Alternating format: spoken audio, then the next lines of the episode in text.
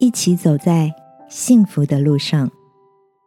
朋友晚安，我是阿里。每周三晚上陪你睡前读点书。记得从前在欧洲旅游时，发现商家大都关门的早，只有酒吧和几小时的超市会在深夜里亮着灯。因着文化差异，亚洲全天候营业的便利商店十分普遍。韩国的便利超商密集度更是名列前茅。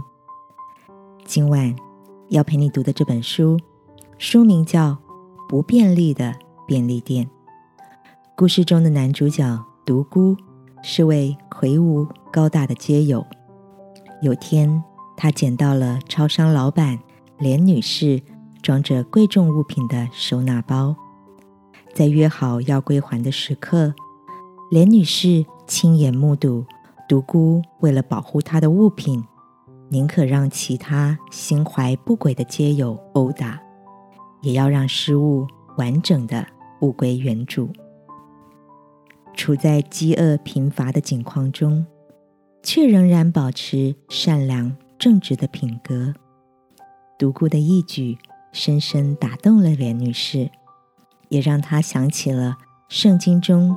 帮助路旁遇难者的好撒玛利亚人。之后的故事围绕着这家货品不齐全、地理位置不佳的便利店展开。因缘际会之下，男主角从街友摇身一变，成为这家店的大夜班店员。不善言辞的他，以细腻暖心的言行，感动了。在便利店所遇见的人们，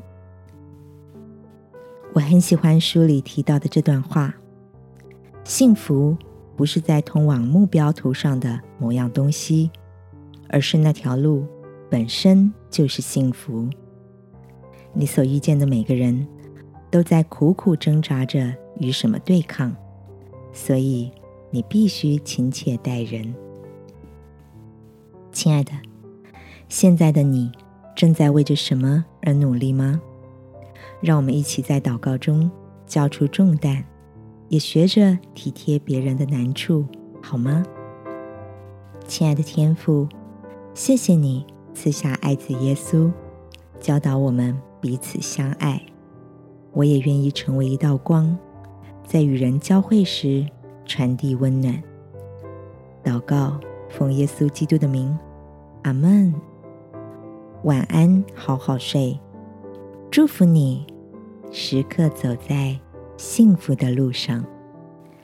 耶稣爱你，我也爱你。